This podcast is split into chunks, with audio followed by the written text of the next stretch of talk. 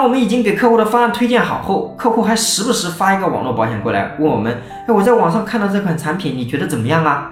很多同行经常吐槽客户把它当工具人，对比完一个产品又一个产品。那如果你不想当这种对比的工具人，也不想错失这个客户，遇到这种情况怎么处理更好呢？胡老师教你三步走，轻松解决这个疑义。首先，了解他为什么喜欢这款保险呢？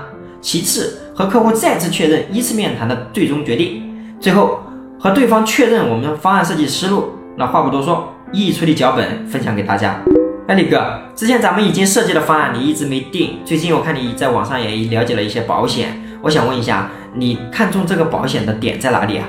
对方一定会说出他看中的点。这里切记，不论对方说什么，我们不要正面硬刚。比如对方说，哎，我找到这款产品，我看要比你推荐的便宜一些，那我会这样来处理。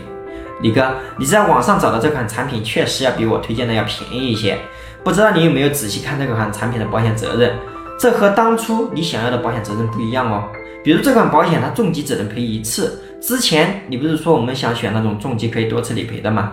因为重疾可以多次理赔，可以让我们更安心一些。